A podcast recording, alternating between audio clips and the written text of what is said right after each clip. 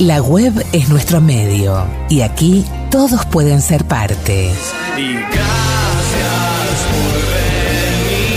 venir. En el podcast de El Narrador, todo lo que fue, es y será.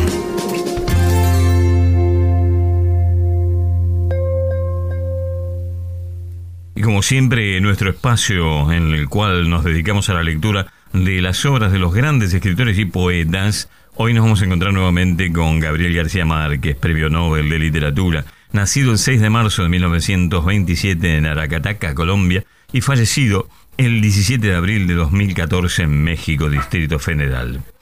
Escritor y periodista colombiano que realmente pasó sus primeros años criado por sus abuelos, quienes le dieron todo ese realismo mágico, esos relatos de las guerras civiles y de la vida costumbrista, que influyeron tanto en él para convertirlo en el gran escritor y periodista que fue.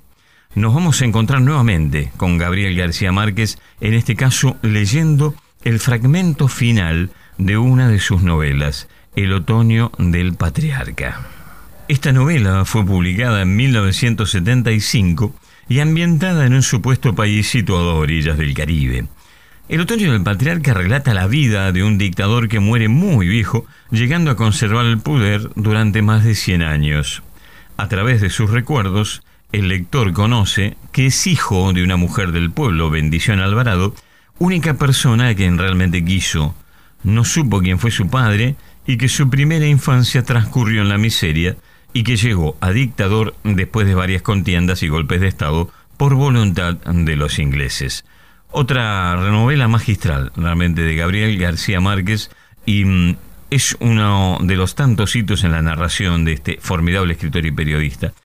Los hechos en la novela se narran en primera persona, tanto por parte del dictador como por parte de otros personajes que toman respectivamente la palabra sin solución de continuidad.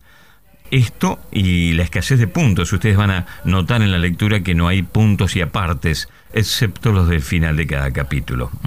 Eh, es una lectura difícil para realizar por este, por este concepto. Bueno, espero que más allá de esto a ustedes les guste y les parezca apropiado. Nos vamos a reencontrar entonces con Gabriel García Márquez y esta lectura del final de la novela El otoño del patriarca, 1975. Vamos a, a la lectura entonces. Una noche de cerveza caliente y mujeres frías. Me mordió un libro en un oscuro callejón de mala muerte. Había comenzado a vislumbrar que no se vive, qué carajo, se sobrevive, se aprende demasiado tarde que hasta las vidas más dilatadas y útiles no alcanzan para nada más que para aprender a vivir. Había conocido su incapacidad de amor en el enigma de la palma de sus manos mudas y en las cifras invisibles de las barajas, y había tratado de compensar aquel destino infame con el culto abrasador del vicio solitario del poder. Se había hecho víctima de su secta para inmolarse en las llamas de aquel holocausto infinito se había cebado en la falacia y el crimen, había medrado en la impiedad y el oprobio, y se había sobrepuesto a su avaricia febril y al miedo congénito, solo por conservar hasta el fin de los tiempos su bolita de vidrio en el puño, sin saber que era un vicio sin término, cuya saciedad generaba su propio apetito hasta el fin de todos los tiempos, mi general. Había sabido desde sus orígenes que lo engañaban para complacerlo,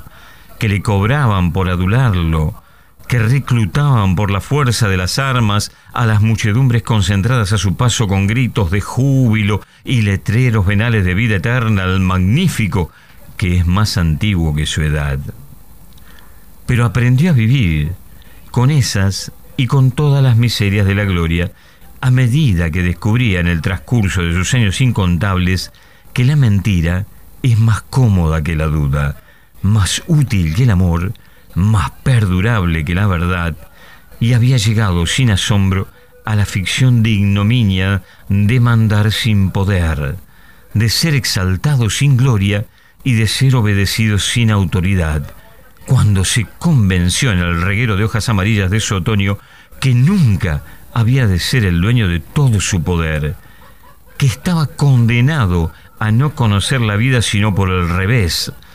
condenado a descifrar las costuras y a corregir los hilos de la trama y los nudos de la urdimbre del gobelino de ilusiones de la realidad, sin sospechar ni siquiera demasiado tarde que la única vida vivible era la de mostrar, la que nosotros veíamos de este lado que no era el suyo, mi general, este lado de pobres donde estaba el reguero de hojas amarillas de nuestros incontables años de infortunio y nuestros instantes inasibles de felicidad, donde el amor estaba contaminado por los gérmenes de la muerte, pero era todo el amor, mi general, donde usted mismo era apenas una visión incierta de unos ojos de lástima a través de los visillos polvorientos de la ventanilla de un tren. Era apenas el temblor de unos labios taciturnos, el adiós fugitivo de un guante de raso en la mano de nadie, de un anciano sin destino que nunca supimos quién fue, ni cómo fue, ni si fue. Apenas un infundio de la imaginación, un tirano de burlas que nunca supo dónde estaba el revés y dónde estaba el derecho. De esta vida que amábamos con una pasión insaciable que usted no se atrevió ni siquiera a imaginar, por miedo de saber lo que nosotros sabíamos de sobra, que era ardua y efímera, pero que no había otra general,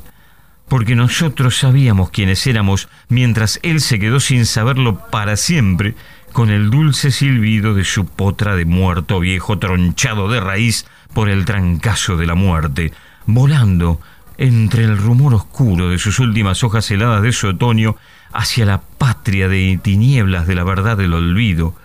agarrado de miedo a los trapos de hilachas podridas del balandrán de la muerte,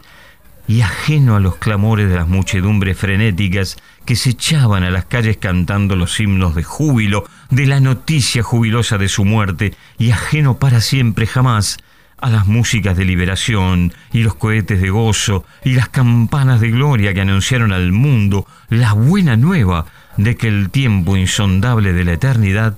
había por fin terminado. Una noche de cerveza caliente y mujeres frías. Me mordió un libro en un oscuro callejón de mala muerte.